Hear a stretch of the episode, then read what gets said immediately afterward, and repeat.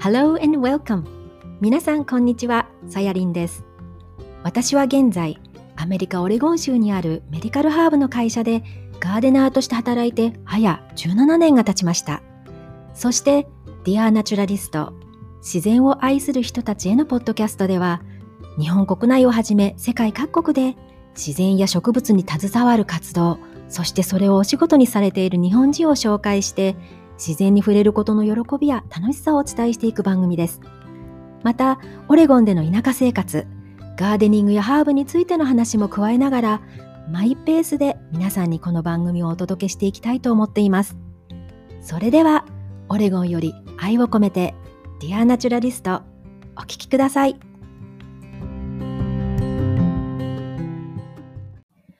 明けましておめでとうございます。2021年新年初めの Dear Naturalist Podcast もおかげさまでシーズン2に突入しました。で、あの、昨年同様ですね、自然や植物好きな方々とつながって、そのインタビューをあの皆さんへこれからも配信していきたいと思います。ということで、新年初めのインタビューは、この地元、あの、南オリゴンに住んでいる、あの、私の友人であり、そしてガーデニング大好き仲間の一人です。で、彼女は、まあ、アマチュアガーデナーでありながら、本当にあの、ガーデニング、そして自給自足な生活っていうのを目指して、まあ、いろんなことに日常を取り組んでいる素敵な女性です。で、ここでは、あの、多く語りませんので、ぜひ、あの、彼女の話を聞いて、たくさん学んで、あの、感じてもらえたらなと思います。それでは、どうぞお聞きください。こんにちは、みわさん。こんにちは。こんにちは。明けましておめでとうございます。おめでとうございます。今日は、えっ、ー、と、じゃあ私のこのポッドキャスト、ディアナチュラリストに遊びに来てくれた美和さんなんですけど、まあ、あの、うちからもそんな遠くないところにね、あの住んでるんですけど、なかなか今コロナだから、ね、しばらく会えなくって、ね、うん、でも今日はこういうふうにお話もできるので、すごく楽しみにしてます。なので、よろしくお願いします。よろしくお願いします。それでは、えーと、このリスナーの皆さんに自己紹簡単な自己紹介をしていただけますか？はい。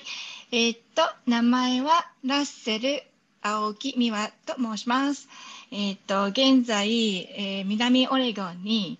住んでいて、主人と子供2人と住んでいます。で仕事は、今までずっと十何年航空業界で働いていたんですけど、うん、えっ、ー、と、子供がね、生まれて、で、主人も実はパイロットで、大手の会社で働いてて、そう、そう、二人エアラインパイロットが家にいて、やか子育てしてると、あの、すれ違いの時間が多すぎて、こう、家族としてファンクションしなくなってきたので、えー、一人がね、やっぱり、あの、フルタイムの仕事を辞めるという話が出たときに、やっぱり子供はやっぱお母さんが必要かなっていうので、私が、えー、ボランティアで航空業界を辞め、で、ラッキーなことにこの地元で、あの、プライベートジェットの世界に入ることができまして、地元のその、えっ、と、ジェット機を持ってる、うん、あの、方のために、個人的な、あの、パイロットをさせていただいてまして、あの、フルタイムではなくて、あの、パートタイムでだからパーフェクトなんですよ。子育てしながら、ね、あのたまに仕事をさせていただけるという、とてもいい環境に巡り合って、ラッキーです。あの確かあれですよね、美和さんって、日本でも女性で3番目ぐらいにパイロットになった女性パイロットでしたっけ？なんかあの3番目っていうその番号はちょっと分かんないんですけど、うん、私がねあの日本にいた時代というか、1994年、もう大昔なんですけど、うん、当時はやっぱ女性パイロットが一人もいなくて、で、日本でパイロットになることができなかったというか、こう、そういう道がなかなか開けなかったので、アメリカに来てパイロットになったんですけども、まあ、アメリカっていう、やっぱり国は、あの、航空業界ではすごく進んでおりまして、当時でももう何千人っていう女性パイロットがいた時代で、うん、とてもあの私はこの国に来てラッキーだったなって思います。本当にね、あの最近、美和さんが、じゃあ、プライベートジェットで行きますっていうその感覚がもうなんか美和さんが あの車でどっか行ってきますみたいな感覚でいつも言っててで、そのね、なんかね、あの質問すごく受ける、あの質問っていうかコメントを受けるんですけど、やっぱり、あの、私にとって逆で、なんか今まで25年間とかずっとフルタイムっていうか、ずっと飛んでて、うん、あの、ほとんどの生活が空の上というか、コックピットの中で暮らしてたので、あの、この家族を作って子供ができて地上に降り降りる時間が多くなった時に、うん、改めてこう逆に車を運転する時にこう景色がすぐに変わるじゃないですか。こう、ワンブロック行くと全然違う景色っていう、そういうなんかね、逆に地上にいる生活がすごく新鮮でビビッドで、空にいると、特にアメリカなんて大きすぎちゃって、飛んでも飛んでも景色が一緒なんですよ。確かにね、雲の上に一旦そうそう、うんうん。だからそういう意味で逆の憧れっていうんですか、私たちからすると。だから私からしたら久しぶりに地上に降りた時の新鮮さがすごく素敵でしたよ。あの、車に乗って旅行するとかね。とか、それは本当はあの、ない、ないもの。大宮さんは逆に、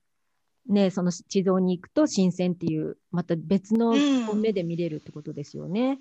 そう、そうですね。うん、そっか。じゃあその、ね、パイロットであるその美和さんイコールそのガーデニングっていうところで今日ちょっとねあのつながりながらお話ししていきたいんですけどとにかくねその美和さんのお家のなんていうのかなガーデニングのその姿勢っていうのがすごくてなんか私はあのお金をもらってガーデナーとして働いてる身なんですけどそういう 私でさえもその美和さんのそのガーデニングにかけるこう思いとかやってることっていうのがね、すごいなと思って、だからね、そうやって自分でガーデニングを楽しんでる方っていうのをちょっと今日はインタビューしてみようかなと思って、あの美和さんに白羽の矢が刺さったんですけど、はい。とにかくだからね、かりました。美和さんとなんかやっぱりあの仲良くなれたのってやっぱりそのガーデニングがそれぞれねあのすごい好きで趣味だっていうところがあったんですよね。なので、そうですね。その辺で、じゃあまずは、お家で今、そのガーデニング、どんなことしてるのかとか、その辺ちょっとお話をしていただければなと思うんですけど。はい、家でですか？えっ、ー、とですね、うん、ここ南オレゴンは、私今までシアトルの方に住んでたんですけど、シアトルから引っ越してきて、この南オレゴンの気候にすごく、あの、好感度っていうか、気に、気に入ったんですよ。すごくここの気候が。で、ガーデニングがしやすい気候というか、あの、夏がなんかこう、猛暑ではないんだけど、こう、暖かい期間が長いというかね。だから野菜も植物、あの、植物っていうか、お花とかもすごく育てやすいところで、うん、で、もともとガーデンが好きで、あの、私は母やおば、あの、祖母からを見て、あの、彼女たちがすごく畑やガーデンをやってて、別に教えられたわけじゃないんですけど、うん、こう、母と、えー、祖母の、あの、後ろ姿をずっと見てきたので、うん、で、17、18でアメリカに来てしまったんですけど、もう、その思い出というか、が、うんと、すごく、あの、大きな思い出が、やっぱり、畑やガーデニングだったんですよ。で、四季折々の一年中を通してガーデニングを使っての会話が多くて、で、旅行に行っても、例えば、あの、おばあちゃんと歩いてても、この草は何の草だとか、ああ、この、あの地方にはこんな花があるんだねとか、こう植物なんとかを通しての会話がもう多くて、で、春になれば、あの、山にタケノコを取りに行ったり、あの、夏になれば、あの、いろんな植物を一緒に育てたり、秋になったら落ち葉をわざわざ山から取りに行って畑にあの毛布にしたり、あはいはい、なんかそう、うん、そういうね、うん、あの一年を通してのあのおばあちゃんや母との思い出がガーデニングだったんですよ。あだから、う。ん、教えられた覚えはないんですけど、やっぱり見てると、やっぱり、あのなんていうんですか、親を見て育つじゃないけど、そうね。いつの間にか自分も、うん、同じことをやってますね、一年中を通して。で、家のガーデニング、南オレゴンが好きなになった理由は、うん、その気気候もそうなんですけど、うん、えっ、ー、と、やっぱり土地がね、やっぱりすごくあの北海道みたいにこう、なんていうんですか、大きいというか、そう。あの、だだっ広いというか、うんうんそういう雰囲気がすごく素敵で、ん。シアトルにはちょっとなかった感覚だったので、ここでちょっとなんちゃってガーデニングやりたいなと思って、あの、移住を考えたんですけど、なるほどね。あの、ラッキーなことにね、あの、ちょっとした土地が、あの、手に入ったので、ここで、なんちゃって本当にパーマカルチャーという、その、自然に優しく、こう自然と一体に生きていく生活をなるべく心がけて、うんえー一年中、そ本当におばあちゃんじゃないですけど、一年中やることいっぱいでガーデニング、そうね。暮らしてます。確かにね、ガーデニング楽しいんだけども、本当に始めるとね、すごく時間とかやることいっぱいで取られるのは。本当、うん。だって今1月でしょ？この前うん。10月の終わりぐらいにうん。主人と話してたんだけど、いや、やっと今年のシーズン終わったねなんて言って、で、ちょっと時間、ちょっと休んで、こうガーデニング休んで、あと、じゃあクリーンアップして土地をね。で、また2月になって、なる、なったらここもだいぶ暖かくなってくるので、2月まで時間があるねなんて言ってたら、もう、まだ畑が綺麗になってないまま、もう1月になってて、で、主人が、そうもうあと1ヶ月でだいたい暖かくなるって言ってなかったっけとか言われちゃって、やばいみたいな。そう、もうあっという間にやってくる。またなんか種をね、こうや、種かそうそうそうら育てなきゃいけないしとかっていうのを考えると、そうあとね。大体土で、土作りがね、もう本当秋と冬でやらないと春に間に合わないから、うん、本当に。ね。でもそれがやっぱり癒しというか、なんか生きがいというか、ね、本当もう楽それがないとできない。で、しかも、本当美和さんのところでもう鶏もね、飼い始めたりとか、あとあの、ビーキーピングって言って、そのミツバチもね、そうそう。ミツバチも。そう。で、ミツバチはね、でも、あの、本当のミツバチを飼った理由っていうのは、うん。えっと、みんなになんかあの、蜂蜜取るためとかって聞かれるんですけど、うん。う実は、蜂蜜は全然頭になくて、あの、ガーデナーの人は大体よく知ってるかもしれないんだけど、うん。あの、ミツバチって今、あの、とても、あの、重要視されてて、やっぱり、あの、うんえっと、花粉を運んだり、うん。あの、したり、そのポリネーションみたいなのとか、すごくあの、なんだけども、ミツバチが今いなくなっ、地球上からいなくなってうんきてるんですよね。うん。でそれの理由は、やっぱりほとんどポリューションだったり、その、みんな、あの、ケミカルをまくじゃないですか、うん。庭とかに。うん。で、お花についてるケミカルとかを吸っちゃったり食べちゃったりしたり、蜂蜜にしちゃったりして、で、あの、蜂たちがやっぱり絶滅の危機っていうんですか？そう、だからそれを、えっと、助けていこうっていう動きがこの南オレゴンにすごくあって、うんうん。で、友達にそれを教えてもらって、うん。で、土地があるから、じゃあ、ビーキーピングやってみないっていうお誘いがあって、主人と相談して始めたんですけど、結構フルタイムなんですよ。いこれまたガーデンと一緒で、一年中。ね。うん。うん、本当にフルタイムで。ねえ、そうなんですよね。だから本当ガーデニング始めると、その植物育てるだけじゃなくて、でもそのなんか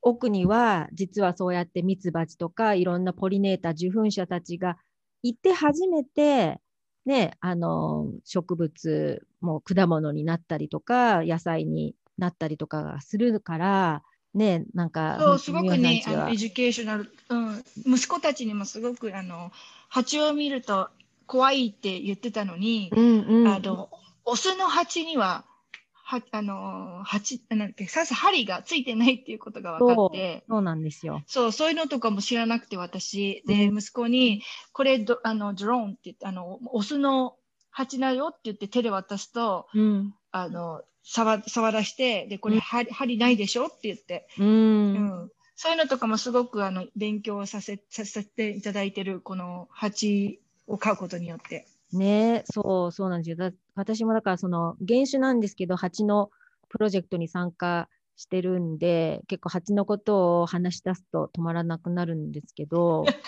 そうですね。またこれは違うトピックで、また今度。そうですね。うん、そうそう、そんな風に美和さんは、ビーキーピングもしてたり、まあ、鶏を飼ってたり、あと、ウサギがいたりとか、もう本当そういうふうにもうさぎはね、本当に、うん。あの、うさぎは私はみんなに、あ、かわいい、うさぎ、かわいいから飼ってるの？ってみんなにすごく言われるんですよ。うん。確かに可愛いんですけど、うんうん。実際は本当は、あの、主人に、あの、えっと、うさぎを飼いたいって言った時に、えって最初言われたんですよね。うんだけど、息子たちが欲しいからって、子供たちが欲しいって言ってるからって子供を使ったんですけど、実は私が本当に欲しくて、うんあの、ガーデンのうん肥やしにすごくいいんですよね、うさぎって。そうですね、ふん、ふんがね。そう。で、すごいコールド、あの、マニュアって言って、うさぎだったり、アルパカの糞がすごく良くて、うんあの、私は毎年2月に牛糞だったり馬の糞とかをすごく大量にあの畑に入れて、あの、幸運期で耕すんですけど、あの、それは6ヶ月から本当はもう2年とか3年ぐらいマチュアした方がいいんですよね、こう。うんあの、だけど、うさぎやアルパカのあの糞はもうそのまま入れられる。だから、そう、すごく良くて、で、私は糞をを取り、あの、なんていうの、採集するためにウサギを飼ってる。だから、食べさせて、え、糞を出させて、みたいな、うんそれをバケツに入れて、一年中こう、あの、私はそれを大切に、大切にゴールの金のように、いつも 保存してるんですけど、ふんがね、もうなんかふんがゴールドそ になる。本当本当私にとってそうですよ。うん。ね。まあ、中でも、まあ、ガーデニングってね、本当にいろんなトライアンドエラーがあるんですよね。やってみないとわかんない。で、やってみて失敗することとか、あと、なんかいろんな、あこんなことができっかりです、私。そうそう、あるんですけど、特にじゃあ、美和さんのそのガーデニングの面白話とか、失敗談とか、なんかそんなのあります？えーっとですね、まあ、一番、あの、初心者的なミスというか、うん。長あの、結構やってしまったのが、最初の方にやってしまったのが、私はこう、種も自分で、あの、収穫して、なるべく、あの、種も買わないように、あとうん人と交換したり、地元の人と種を交換して、で、ローカルで育ってきたものの種を使うようにしてるんですけども、あの、種の収穫してるときにですね、例えば、えっ、と、ピーマンっていうんですか、日本語では。えっ、と、えっ、うん。と、 jalapeño とか、こう、 spicy、spicy pepper みたいな感じ？あ甘いピーマンとうん、辛い。ピーマンの種を、あの、あ、苗を、うん、えっ、と、近くに植えすぎちゃってて、はいはい。うん、うん。で、えっ、と、その年は OK だったんですけど、その次の年、うん。種を収穫して植えたら、なんか赤いはずだった、あ、甘いはずだった、あの、ピーマンのフルーツが、あの、実が辛かったり、うん。で辛いはずだったのが全然辛くなかったり、もうなんかわけわからない食、食、食べ物ができて、うん。で、シソもそうなんですけど、赤いシソと青い、あの、緑のシソを近くに植えちゃって、で、それこそ、その年は OK なんですけど、うん。次の年に種をパッと巻いたら、なんか何かよくわからないシソができて、そうそうそう。うん、うん。すごく初心としてきてなんですけど、それはすごい大失敗で、人にもあげちゃってたので、これ、これ甘いペッパーだよなんて言って、うん種あげて、すっごい辛かったとか言われちゃって、え？ー、みたいな感じで、あの、それはもう最初の1年2年の大失敗。なんか種の、その、交差っていうんですか？それを全然そう荒廃しちゃうのよ考ね。え、うん、そうそう。全然考えてなくて。あるある。植える場所を、うん、植える場所をそれで学びましたね。あ、ちょっと奥が深いな。適当に植えるんじゃダメなんだな、みたいな。ねでもあるありますよ。なんか私もだからそのペッパーのやつそれを交配して実をならせるのっていうのは虫なんですよね。でその虫たちが甘いペッパーにも辛いペッパーにも行き来して花の実とかを吸うから、そのできる種っていうのはなるほどミックスしちゃうわけですよね。だから私もなるほど。なんだっけシシト？ウそうシシトウのやっぱ種をやっぱ取ってそのうん去年取って植えたらやっぱりうんあの全部が全部じゃないです。あのこのなんでペッパーは甘かったけどこのペッパーは辛かったみたいな なんかすごいバラバラな感じになってて。そう、私も一緒。だからね、なるべく気をつけて、きょ去年もそうやっても気をつけてもやっぱり昔の種があるからやっぱりちゃんとコマーシャルから買った方がいいかななんて思いながら私は毎年自分のとこでの種をやってるから、ね。うんうん。うん、でもう一つの失敗はこれもなんか南オレゴンならではかもしれないけど、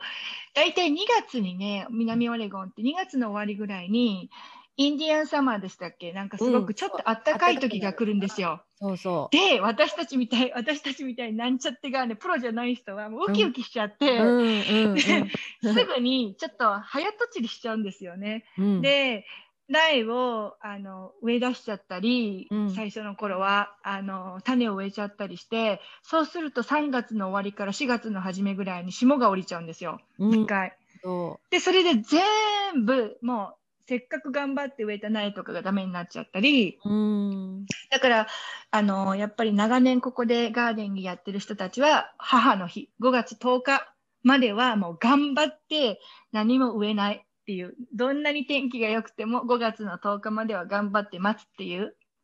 なんていうの掟があるみたいです。その地域によってね、その日日が、日程があるんですよね。その last day of the frost って言って、そうそうそれそ地れ域はこの日まではフロストがある可能性があるので、そこの間は気をつけましょうねみたいな感じで。ねえ、うんそういうのとかも。やっぱりプロの人たちはすごいなと思いますよ。だからあのファーマーねちゃんとした、うんあのお金を稼いでる人たちの世界っていうのはもう本当命がけだからみんなすごくしっかりねそういうのちゃんとリサーチして私みたいになんちゃってでやってて 気分的なもんで やっちゃうと大失敗、ねなんかそういうのとか、うん、なるほど。なんかあの私の失敗談といえば私の失敗談なんだけど、うんあの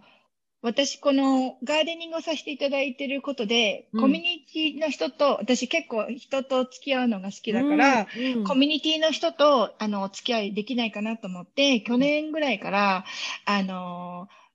地元の人たちに苗を売り始めたんですね。うん、そうだ。であの自分のうちからね。うん、でまあソーシャルメディアでアドバタイズしてでちょっとあの苗これありますけどいかがですか？みたいなことを言ったら本当にたくさんの人がうん。あのやっぱりコロナコロナの影響もあるんでしょうね。ね。今ガーデニングがすごくあの流行ってて、うん。あのみんな癒しを求めたり家でできることっていうのでで苗がすごく去年売れ売れたんですよ。うん。でね、私の中で例えば花の苗を売るときに例えばね一般的に言われるこう有名なお花たち。例えば、うん。ひまわりとか、うん。うん、例えば、えっと朝顔とか、うん。えっ、と、他に何かな、コスモスとか、うん。そういうのをいっぱい苗をあのくださいって言ってくるので、うん。普通に売ってたんですよ。うん。で、そしたら、ある日、あの、苦情というか、ちょっとびっくりして困ってるって言われて、うん。何ですかって言ったら、あの、朝顔って鶴の花じゃないですか。そうそうそうだよね。そう。で、日本人っていうか、私たちは小学校で朝顔って育て育てますよね、大。体みんなどうなんだろう。う んでしょ？だから子供でも朝顔なんて釣るって知ってるという固定観念が私の中であったんですよ。うんで、買いに来る人たちも、その聞かないし、どんなつるあのささ植物なんですかって。で、花の絵をあの見せて、こういう色の花が咲きますよ。ああいう。で、あの、この人に限ってなんですけど、朝顔っていうものが、つるって知らなくて、うんで、買って、で、5つ買ってくれたんですけど、その朝顔がフェンス沿いにバーって広がっちゃってて、うんで、最後にオチで、まあ、綺麗だから許すけどねってなったんですけどうん、つるって教えてもらわなかったって怒られたんですよ、私。あそうなんだ。そう。で、それで、えー、と思って、でもやっぱり人に物を売るときに、そういう、なんていうのか、説明、なんか相手が、その、相手に一言聞いてあげるのも、うんちょっとし親切親切心っていうか優しさかなっていうのを学びましたね。お客さんに対して。例えば、ひまわり、ひまわりじゃなくあそう、ひまわり、サンフラワー？ひまわりも、あの、どうやって植えるんですか？って聞いてくるんですよ、みんな。うんそう。で、私からすると、ひまわりのどうやって土に入れるだけじゃないですかって思うんですけど、うんそういうい初心者の初心者の初心者ぐらい土を触ったことのない人たちが、うんその、おあの苗を買いに来るときにどうやって植えていいかもわからない。例えば、ひまわりを4つ買ってくれたんですけど、うん。どのくらいの間隔で植えたらいいんですかとか、うん。うん。私たちにとっては、もうなんか、あの、汗見しまいような質問が、うん彼女たちにとっては本当にあのわからないっていうのもすごく新鮮で勉強になりました。で土を触ったことないっていう人のはやっぱりそういうもんなんだなと思って。そう、本当そうですよね。初めてそのガーデニング始めようかなと思った人とか、まあ、してガーデニングをしててもやっぱり分かってない人がたくさんうんうんいるので、ねそのうんうんうんやっぱり少しそういう人のうん立場でで見てっていうのはそう自分が分かっててもね、わうん、だから本当に質問してくれるのがすごくやっぱ一番だよね。うんうんなんか正直に。聞いてくれるのがすごく、う。ん、そうね。やっぱりそうやって種を売るってことでいろんな地元の人が来てくれる。そこでまたなんかこうガーデニングの話をしたりとかそれもすごくあの園芸の輪が本当に、るうん、一つ、本当にそうだと思います。うんうん。うんそういうこと美和さんすごいやってって、ね、ことあの去年かあのやり始めててすごいなと思ったんだけど。ねあのーなんだっけ、いつも野菜ばっかり育ててたんえ。ですよね、うんうん今まで。あんまりお花とかに興味なくて、うっんていうのは、なんか食べ、食べれないしとかいろいろ、なんかじ、その自分になんかあんまり得にならないなっていう、一生懸命育てても食べれないっていうのが、こう、ケチな気持ちがあって、うん。あんまりお花に興味がなかったんですけど、この夏、うん。この前の夏、その、ゆコロナで、うん。子供たちにやることがないからと思って、何かできないかなと思って、UP 教を始めた時に、うん。自分、そのお花をすごくたくさんお花畑にして、自分で来て、ひまわりとかコスモスを切っていいですよってやったんですよ。うんそしたら結構来てくださって子供たちが、うん。ここから切っていいの？あそこ、これ切っていいの？とか言って、あの、楽しそうにやってるのを見て、うん。やっぱりあの、ね、ガーデンのない人たちもいるから、でもそういう人たちにこういう機会を使って作ってあげれるの、すごく私の中でこう満足感があって、うん。これすごくこれからもやりたいなと思いました。トマトも自分で取って、うん、全然あのケミカル入ってないから食べていいよって言って、ちっちゃなミニトマトとか食べて、すごい甘いとか言って言われると、うんなんかやっぱり、うん嬉しい、作っててね。ねねだから本当にあの大人の方だけじゃなくても本当そうやって子供も一緒に来てそこで体験をねしてそれがやっぱりこうなんか思い出となってきっとまたその子たちが大きくなった時になんか野菜作りをしたりとかなんか広がっていくのかなと思ってるので、ね、いいですね。素敵ですよね、うんその方なんかそういうことをね、あの美和さんやれるのすごいいいなと思って、だからこれからもたくさんたくさん続けていってください。ぜひぜはい、ひ。頑張ります。ね、うんっていう感じで、そっか、じゃあガーデニングがす、まあ、あの美和さんのとりあえずその、まあ、自分の趣味っていうことで、まあ、でもその趣味もかなりあのすごく あの濃い内容癒癒されてます。やガーデニングなかったらもう本当、で仕事がやっぱりあの結構インテンスなので、そう。いつもね、こう危機管理をしてる仕事なので、コックピットで。だから、やっぱり地上に降りて土を触るっていう、もう本当に癒して助けられてるというか、ねえ。だから本当にそのパイロットイコールガーデニングっていうところでなかなかこうねあの結びつかない部分とかもあるけど今美和さんの話聞いてるとそういうところでやっぱり癒しねその自分の癒しっていうのも必要だっていうところがガーデニングにねあの結びついたのかなと思うんですけど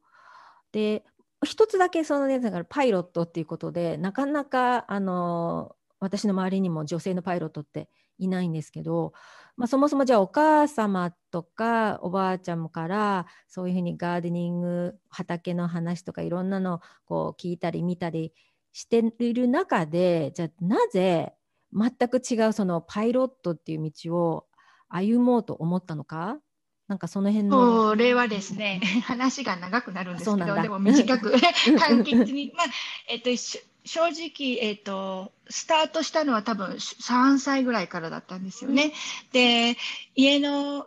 家は実家は愛知県なんですけど、田舎に住んでて、で、ちょうど名古屋空港の、に、あの、行く方の飛行機が、じ自分の家の上を通るんですよ。うんこう、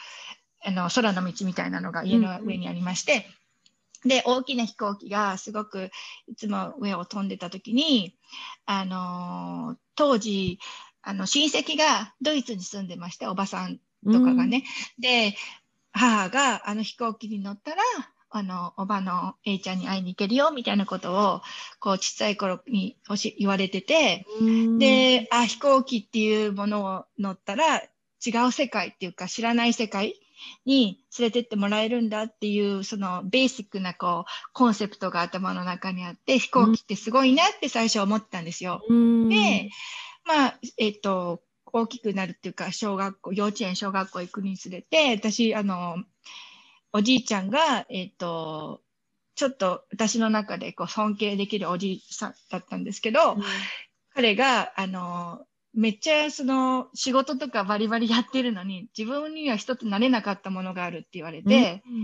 で、それは、あの、昔、あの、ゼロ戦とかそういうのに乗りたくて飛行機を乗りたかったっていう話をね、うん、すごく小さい時に聞いて、あ、おじいちゃんでもなれないものがあったんだ、みたいな感じで、で、その時に、お前が男だったらなって言われてるんですけど、その時からだんだんこう、性私の性格上、そういうチャレンジを言われると、何くそってなっちゃう立場なんですよ。ね。なんかそういう、その性格で、で、うんうん。なんで男じゃないとパイロットっていう仕事にはなれないんだろうって、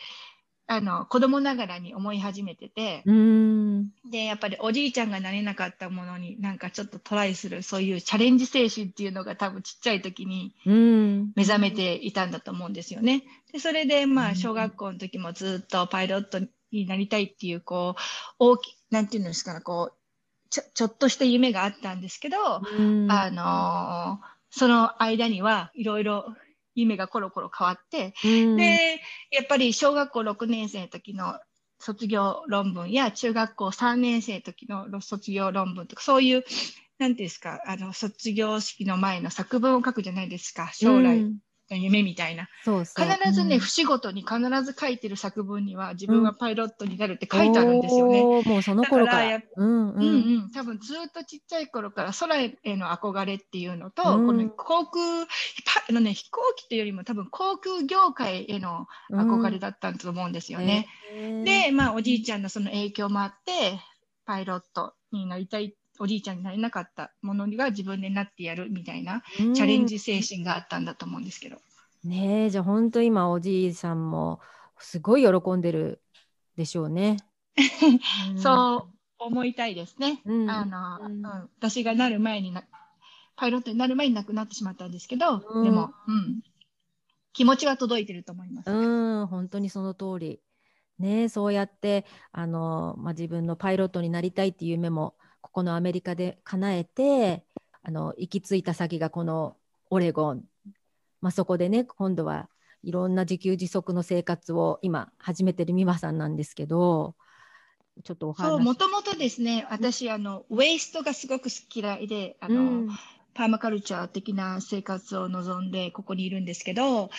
アメリカではだいたい40%の食べ物がウエストに行くって言われてるんですよ。例えばファーマーが作った食べ物も40%は必ず捨てられてる。うん。ゴミ、ゴミとして、not, not even 家畜とかに行くんじゃなくて、もうゴミうん。燃やされてそうそう。行くっていうのを聞いてて、うん。で私すごいいろいろ考えてみて、自分のうちの生活を見たら多分、うちは買ってるもの、食べ物だけで考えたらね、自分で育ててキャンニングして、それを、あの、冬食べてみたいなことやって、多分ね、5%もウエストないなと思ったんですよ。うん。でそれは何でかっていうと、このうん。ぼかしとうん。コンポストとチキンがいるおかげで、うん。食べ物をウェイストしずにリサイクルしてるっていうんですか？うん、そうすべて野菜を、あの、コンポストしたものをその土に返して、土が新しい野菜を来年育ててくれて、私の体に入って、うん。で、ちょっとしたあのレタスのスクラップが出たら、レあのチキンに食べてくれるから、うんチキンがそれを卵を産んで、それが私の体に入って、で、卵が産んだそのシェルも、卵の殻も、あの、畑に入れてるから、それも土に帰って、でいろいろこう見てると、私のうちのあの生活を見たら本当3%とか。ね、でもすごいなんか自分自分で実践してるもうそのもねあの確かに本当アメリカで40%ってすごいあの数字で食べ物がせっかく作った作られた食べ物がゴミになっていくってどういう悪循環なんだろうって私も本当悲しいよね。もうそこだけが私すごく考えると、だって、なんちゃってガーデナーがさもうこんなに苦労して野菜作ってるのにファーマーの人たちはさ一生懸命頑張ってさ作って、天気と戦ってお金いっぱい投資してでも40%がゴミになるってどういうことみたいな。そうなんだよね。だから本当にこれは、まあ、もちろんあの大規模で変えていくには確かに大きな組織とかにコンタクト取ってそこが動くっていうこともしなきゃいけないのは確かなんだけどもじゃあ私たちができることって言ったらその本当ちっちゃなことなんだよね。あの例えばさなんかの、ね、例えばカリフラワーを買った時に大概の人はそこについてるなんか葉っぱの部分茎とか葉っぱの部分ちょっと緑色の部分って捨てちゃうけど、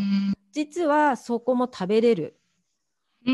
ん、だからも食べてます。むやみに それはもう食べれない部分だからとか、あとはほら例えば大根の皮とか人参の皮とかって一番栄養がある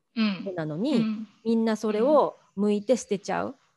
うん、うん、だからその辺をじゃあ例えば皮むいてきれいに洗ってその皮をまあ、皮が嫌だったら皮むいた後に例えばほら、日本人だったらきんぴらみたいきんぴらごぼうみたいに、で、うん、あの人参の皮と大根の皮をこう細かく切って、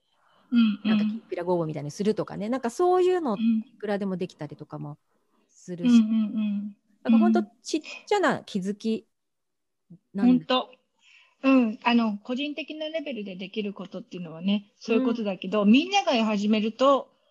ねいいかもしれない。大きな力になるかもしれないので。だからそういうねとこ自分からまずなんかこうやってて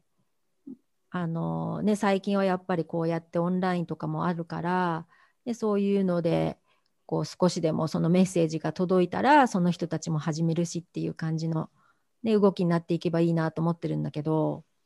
ねえ、それ素敵ですね、さやかさん。だから本当にあれよね、そうやってあの美和さんみたいにあの趣味でってことでガーデニングしてて、でもこういうふうになんかあのもう環境問題にもね、ちょっと頭環境問題も頭に入れてこうガーデニングしているっていうのは本当すごいなと思って、もう絶対これはあのこのポッドキャストに呼ばないとと思って。ありがとう。ありがとう。なんかすごい、えー、あの光栄でございます。うん、本当にだけて本当にいつもさなんか DIY 生活もういろんなものも作ってるでしょ？例えばみ味噌作りに始まりお酒作りに始まりでねコロナの前は結構その地元のね日本人とか、まあ、アメリカ人もたまに来てあのミヤさんのお家でそういう味噌作りパーティーとか、ね、やってたんだけどで味噌作りも、しかったね、このこの時期ねまたやる冬に仕込む時期なんだよね。そうそう、うん、うん、そうそう。お酒も冬が一番いいと思う。あ、そうなんだね。だけどあのコロナだけどもね、うん、あの今までこうクラスを取ってくださったね人たちが。みんな個人的にやっぱり家でコツコツとやってるの？で、それ見てすごく嬉しくて、やっぱりなんていうのかな、私が、その、こういうなんてコンポストやったり、ビを買ったり、なんかみんなからの目からすると、私のために、自分のためにって思われると思うし、思ってると思うんだけど、ぶっちゃけちゃった話、私、多分息子や娘がいなかったら、ここまでやらなかったかもしれない。うん、好きでも。っていうのは、やっぱり、あの、次のジェネレーションに期待してるっていうか、うん、次のジェネレーションの子たちに、ちょっとやっぱり、あのー、頑張ってもらわないと、あの、ダメかなっていうのがちょっと心の中で、あの、フィアで、うん、あの、少なくても自分の息子たちには、環境問題について、自分が住んでる地球について、だってこれからさ、もう自分航空関係だからそうと思うのかもしれないけど、地球規模じゃなくて宇宙規模になるでしょ？息子たちのレベルっていうのはね、これから彼らたちが生活していくっていうのは、だから、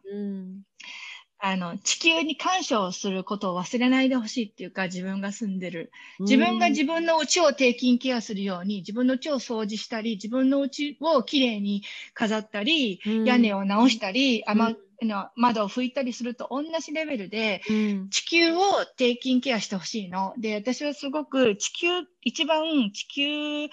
を定期ケアしなきゃいけない一番の要素は、と土だと思うんですよ、土。うん、そう。もう、もうソイルが一番大切だって私思ってるから、うん、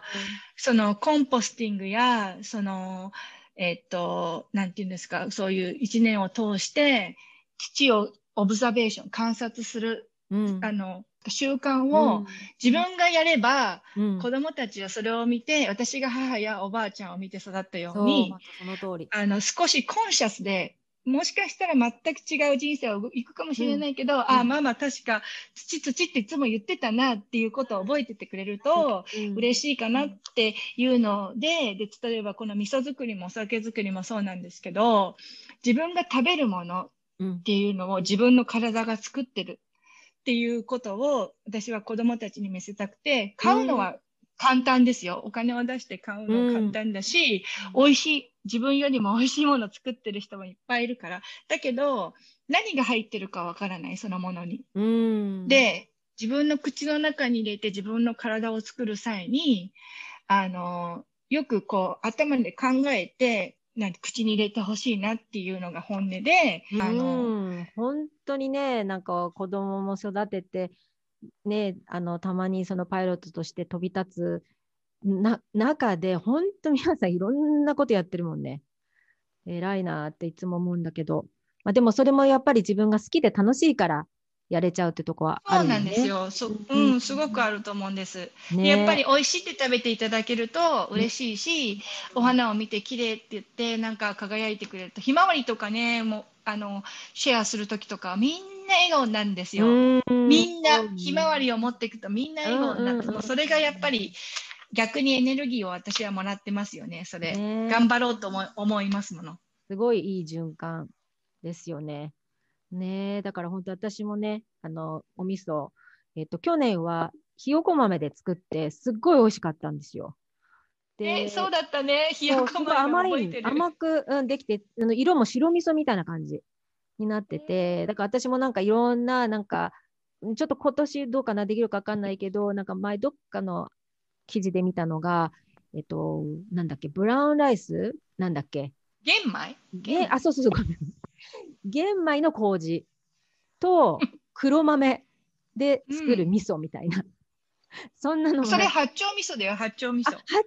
噌なの？え、黒豆、うん、それ。黒豆って八丁味噌なんだ。そう。おー、そうなんだね。知らなかった。そっかそっか。なんかそんなのもやってみたいななんて思ったりとかもするんだけど。まあでも。ね、なんか、ね、あの、お味噌イコール、あの、例えば、大豆？大豆と思ってる。うんうんうんうん。うん、でもさ、あの、who decided って感じじゃない？なんか、あの、だその、一番最初にやった人がそうやっただけでやって、ポテンシャルはエンドレスで、うん、そうね。そう、新しいイノベーションするのすごく楽しい。だから、ひよこ豆も私、センセーショナルでしたよ、本当さやかさんに。うん、これ、この前に、うん。日本人ってやっぱりもうずっとその大豆でやってるのが味噌っていうのがもうずっとあるからなんかもうそれだけってこう思ってたりするんだけどやっぱこっちのアメリカ人もねそういうほら発酵食とかにすごい興味のあるヒッピーの人がいっぱいいるからでその人たちからなんか自分がひよこ豆でやったっていう話とかも聞いたりしてあ、そうなんだ。この豆でできるんだ。要は、味噌と、あとそのなんか、麹？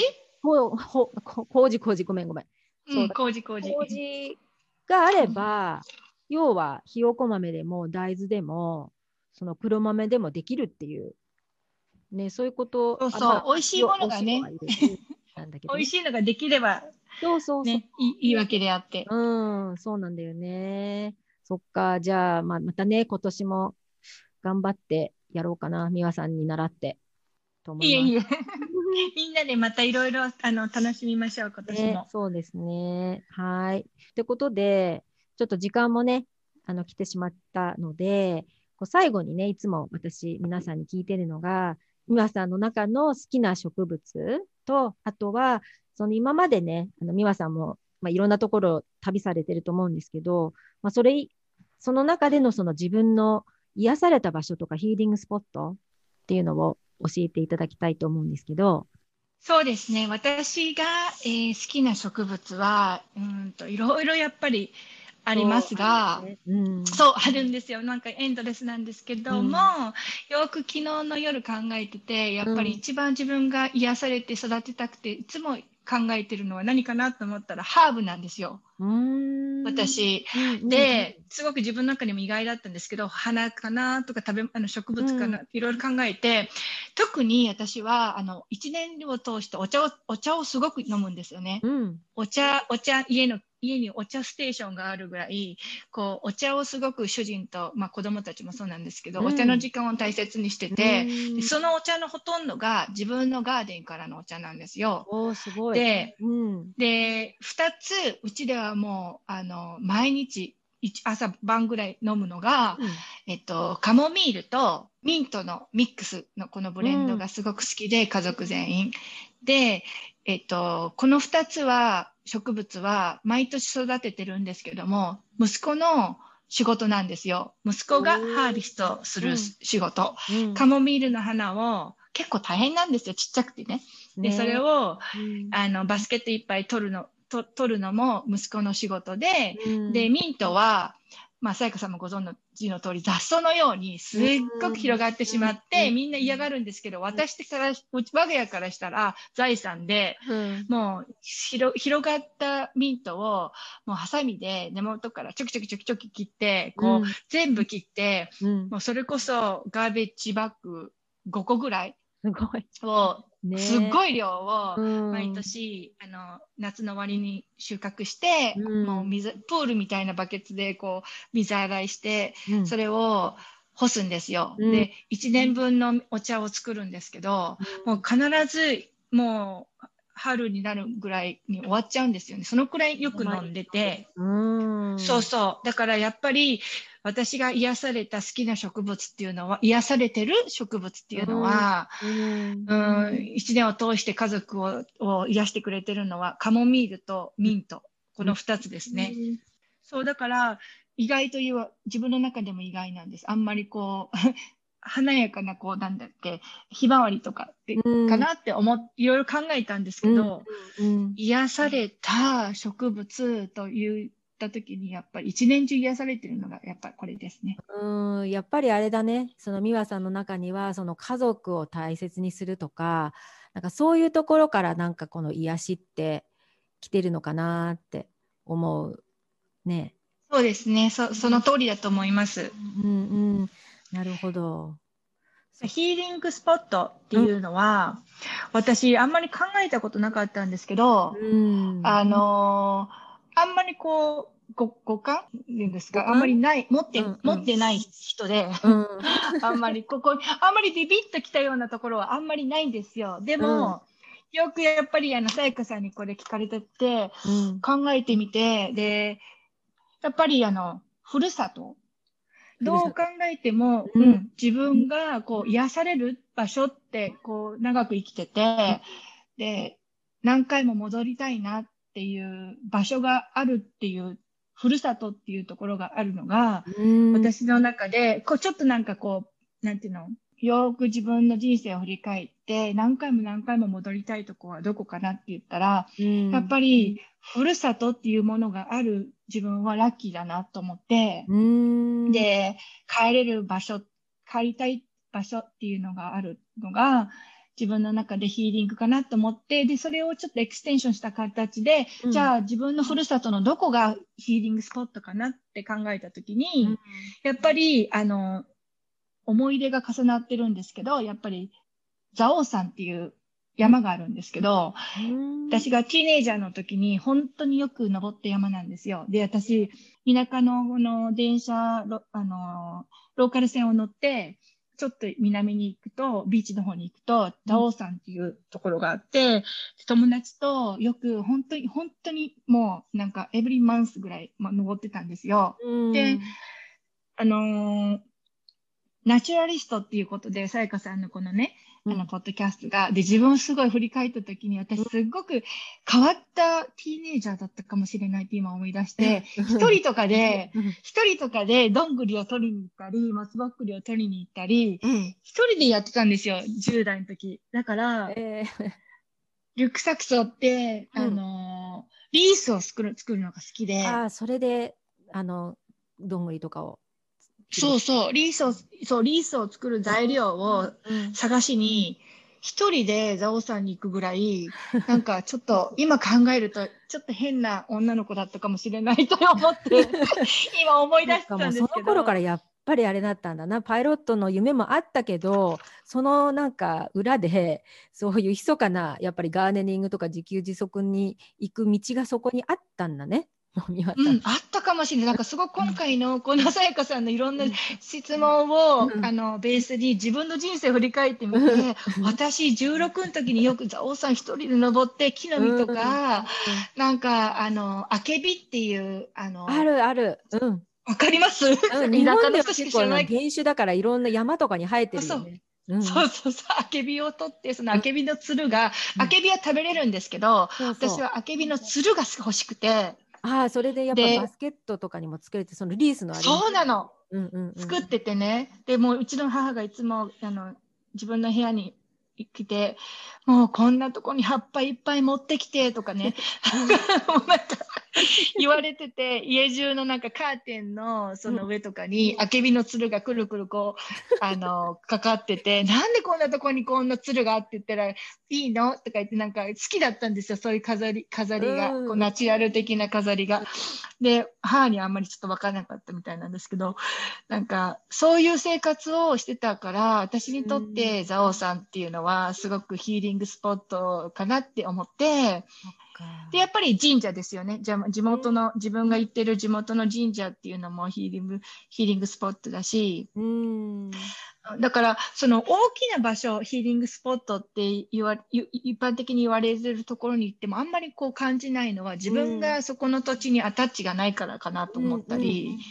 なるほどねそっかもううん、本当に今回感謝してます、関西かさん。意外や意外やで自分はかこういう人間だったんだな、みたいな、ちょっとしたあの振り返る機会ができました。そうですよね。でもやっぱりね、あの本当いろんな人にインタビューすると、やっぱその幼少時代とか、ね、そのきっかけとかがそっちになんか戻って、あのやっぱりやっぱこの時にそう自分が思ってたから今これがあるんだなっていうふうに言ってくれる方とかたくさんいて、ね、だかへーやらっぱみんなそうなんですね。そうだからねそれが今の美和さんになってるなっていうふうに思うんで、ね、これからも本当ますますいろんな活躍をしてねあの行ってください。そしてあのもう本当もう本当にパワフルな美和さんなのでもう本当にもう思い立ったらすぐ行動っていうすごい あのいつも尊敬するあの美和さんなんですけどじゃあねあのまあこの今聞いてる皆さんがもしその美和さんのねその庭作りとかいろんな生活の様子とかまあなんかコネクト今後コネクションしたいなっていう場合はどういうふうに美和さんにつながったらいいですか？そうですね、今のところ、えーソーシャルメディア的なもので言うならば、Facebook とインスタグラインスタグラムしてますので、そこからあのメッセンジャーとかを通じてあのメッセージしていただければ、まあ、これはガーデニング関係のお話で皆さんとコネクトできればと思ってますが、あのまあ、航空業界関係、パイロットになりたい方とか、うん夢を追ってる方たちとかも、あの私の Facebook をのメッセンジャーを通じて、いろいろ皆さんからメッセージいただいておりますので、あのもちろんガーデニングの関係、全然プロではないですけど、私に話あの質問があるようでしたら、そちらをからのメッセージを送っていただければ、あの返事をさせていただきたいなと思います。はい、わかりました。そしたら、後でね、私のショーノートのところにも、美和さんのその Facebook と Instagram の、えっと、リンクを貼っておきますので、興味があったらぜひね、あの、美和さんにもいろんなガーデニングの質問などしてみてください。はい、ということで、ね、長くなりましたけど、本当今日あのお話できてよかったです、美和さん。ありがとうございます。こちらこそ。うん、じゃあまたね、またガーデニングの話をしましょう。これからまた忙しくなる。本当にいつもありがとうございます。近く住んでるのにね、こ今会えなくて残念ですね。ね。でもね、まあ、またその話でいっぱい盛り上がれるし、ガーデニングで。ね。そうだね。ということで。うん、はい。じゃあ今日はどうもありがとうございました。こちらこそ。